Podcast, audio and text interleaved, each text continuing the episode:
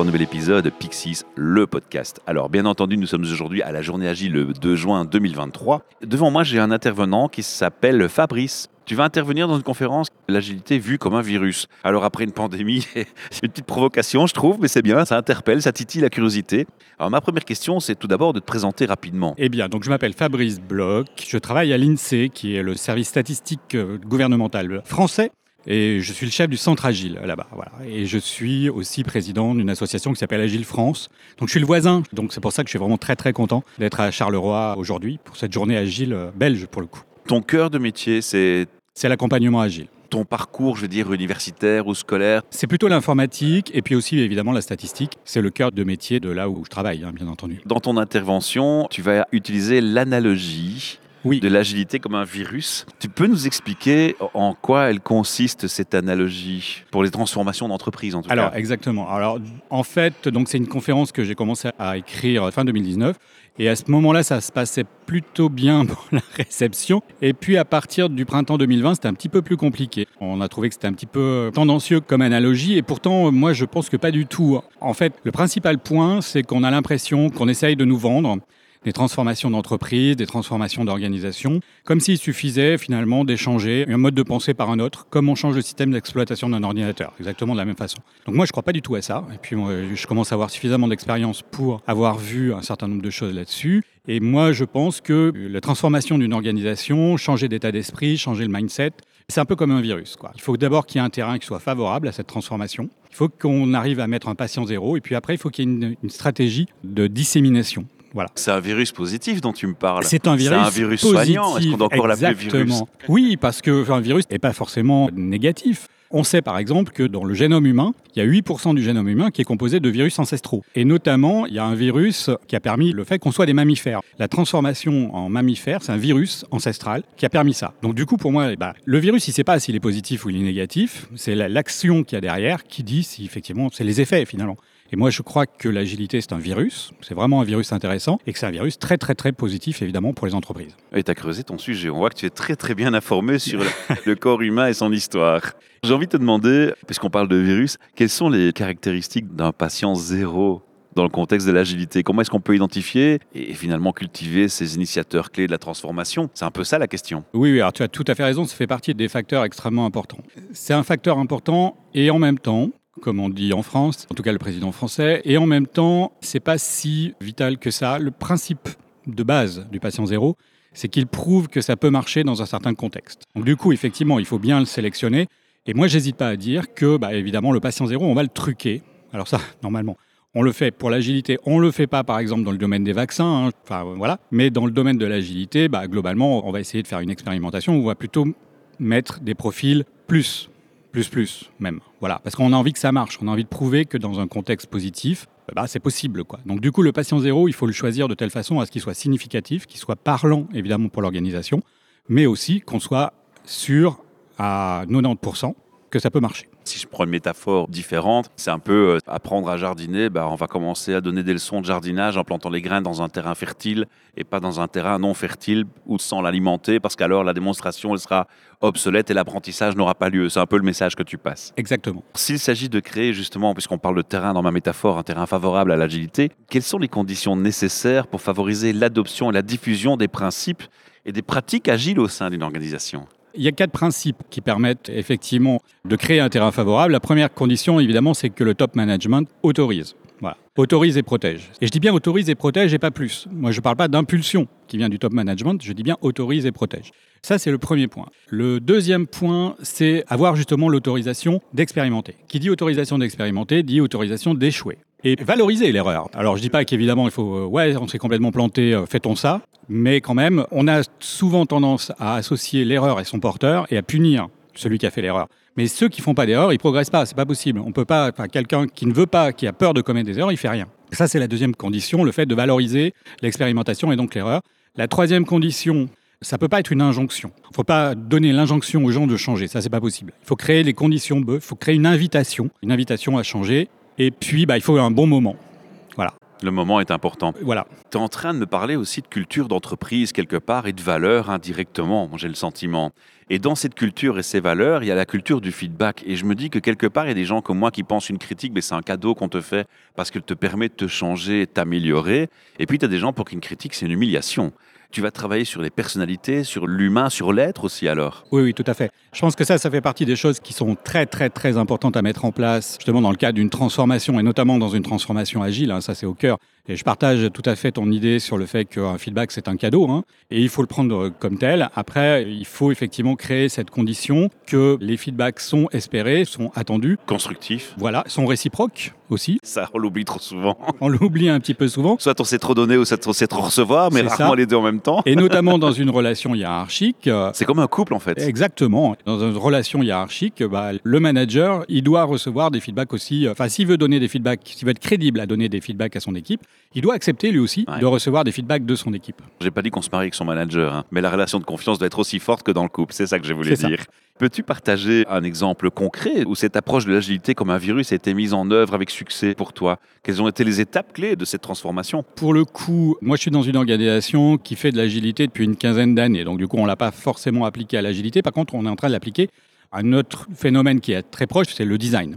Utiliser la pensée design. Donc ça, on a très exactement utilisé cette stratégie, parce que je parle vraiment de stratégie virale, pour acculturer les gens en fait à l'agilité, avoir un patient zéro, montrer que ça marche, et puis bah, essayer de gagner des parts de marché. Voilà, je suis un fonctionnaire qui parle de parts de marché, d'essayer de gagner des parts de marché pour diffuser le plus possible cette idée. Après, on sait bien qu'il y a différentes étapes, il y a différentes populations. Ça, je vais les décrire un petit peu dans mon talk tout à l'heure. Et qu'à chaque population, il doit y avoir des stratégies différentes. Et la plus grosse erreur qu'on peut faire, c'est de se tromper de population, se tromper du moment auquel on est. Le moment, encore une fois, on y revient. Pour moi, ça aussi, c'est souvent on arrête les gens sur bah, je t'ai connu à l'instant T, j'ai une définition de toi à l'instant T, mais on oublie trop souvent que les gens évoluent. La personne aujourd'hui que j'ai en face de moi, Fabrice, n'est peut-être pas du tout le Fabrice que j'aurai devant moi dans un mois. Que tu le veuilles ou non, ce sera un fait, ce sera une évidence. Et je pense qu'il faut de temps en temps se le rappeler. Tout à fait. Et c'est encore plus vrai pour une organisation qui est un Ah ensemble ouais. d'individus. Complètement. Moi, je me dis que quelque part, quand tu interviens, tu es forcément, et ça tu dois aussi connaître dans le monde en tant que fonctionnaire, tu as des freins, tu as des obstacles. C'est Oui. quoi les premiers freins, les premières contraintes et obstacles que tu rencontres? On peut revenir à ma métaphore, parce qu'effectivement, si l'agilité est un virus, on entre dans un organisme, et cet organisme, il a des mécanismes de défense. Système immunitaire, les globules blancs, boum, Voilà, c'est exactement ça. on attaque. Et c'est normal. Alors, qui sont les globules blancs de l'entreprise? Il faut souhaiter qu'il y ait des résistances. Il faut souhaiter qu'il y ait des globules blancs. Qui a un travail. Ouais. Parce que s'il n'y a pas de résistance, s'il n'y a pas de globules blancs, ça veut dire que l'organisme, il est mort. C'est un peu comme le cycle de Krebs, ça définit le vivant. Exactement.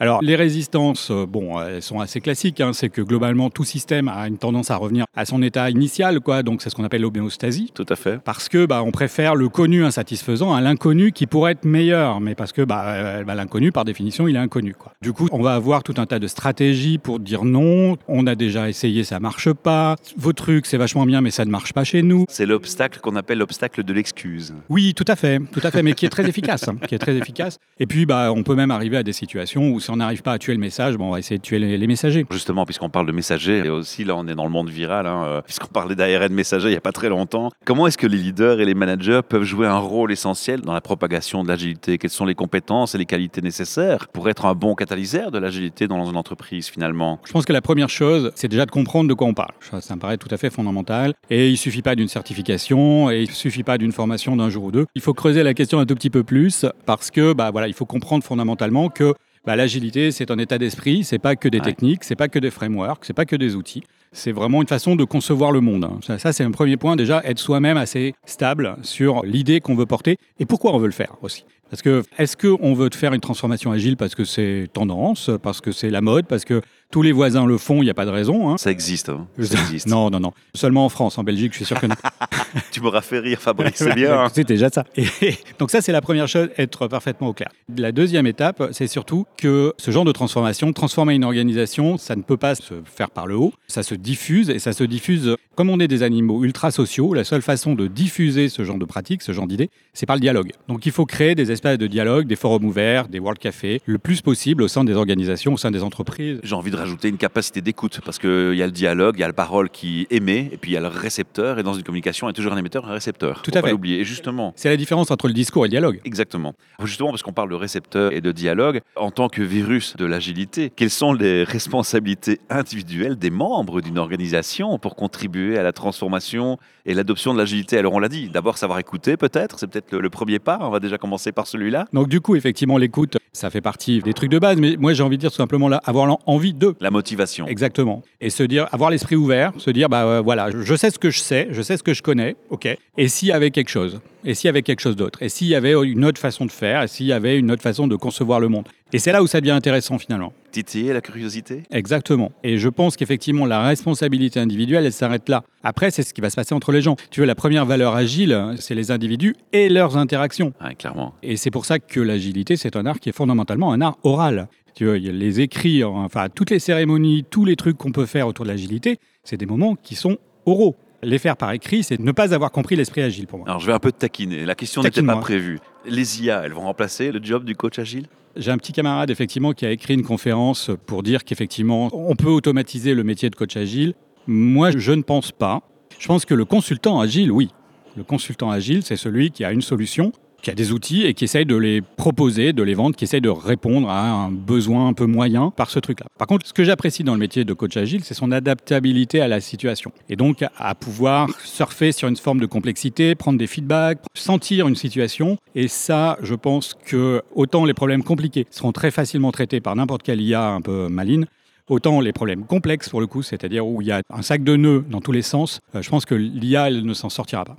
Je pense que ce qui va manquer surtout, hein, je vais peut-être euh, aller dans ton sens aussi, c'est le manque de créativité spontanée. C'est là où l'agilité de l'homme va se différencier. Tout à fait. On est d'accord. Parce que le monde des entreprises, il n'est pas fini. On ne peut pas définir a priori une typologie très ferme, très fixée des situations, des organisations, des entreprises. Quoi. Moi, je crois qu'on ne doit pas être dans la peur, je crois être dans la construction. On peut se dire, on a un nouvel outil, comment est-ce qu'on va l'optimaliser pour nous rendre service et rendre service aux gens avec nos compétences, notre créativité et le marier à nous finalement? Quelles sont les perspectives et les tendances futures que tu envisages dans le domaine de l'agilité et de la transformation des entreprises? Quels conseils donnerais-tu à ceux qui aspirent à être des agents du changement agile? La tendance que je remarque en ce moment, c'est on arrive à la fin d'un cycle agile. Ouais. On arrive à la fin d'un cycle qui a beaucoup été porté par un certain nombre de frameworks, notamment Scrum en premier lieu, mais surtout Safe, même si Safe est sur le papier leader du marché sur l'agilité, enfin on va dire en entreprise.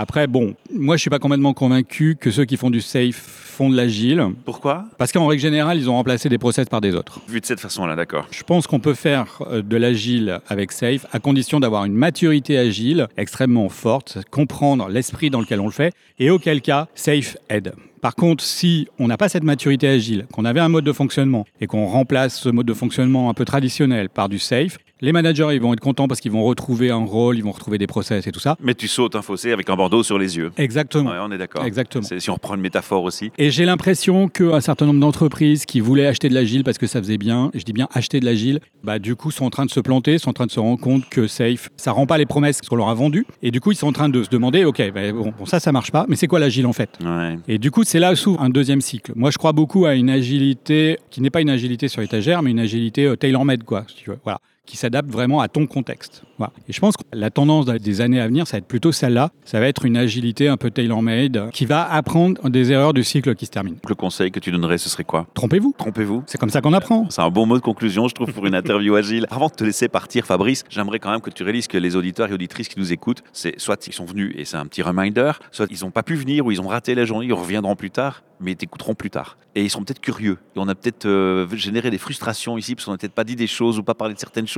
On va leur donner l'adresse d'un site internet où ils peuvent aller se renseigner sur toi et te contacter. Why not? Est-ce qu'il y a un moyen de te contacter? Quel est le meilleur moyen de le faire? Oui, bien sûr. Alors, le meilleur moyen de le faire, c'est LinkedIn. Ah, ben voilà, très clairement, simplement. euh, je suis très, trop, trop, trop présent sur LinkedIn. Du coup, voilà, il faut vraiment pas hésiter. euh, S'il y a la moindre question, je serais tout à fait ravi euh, de répondre. Et je peux même, euh, si ça a du sens pour un des auditeurs que je vienne en parler chez lui, euh, je viens sans aucun problème. Ça allait être une de mes questions. Tu te déplaces aussi en Belgique dans les entreprises? Là, c'est la première fois, mais euh, jamais euh, un sans deux. Ben moi, j'ai envie de les entendre parler de virus en entreprise avec une autre approche que celle qu'on a Eh vécue. ben, écoute, je viens.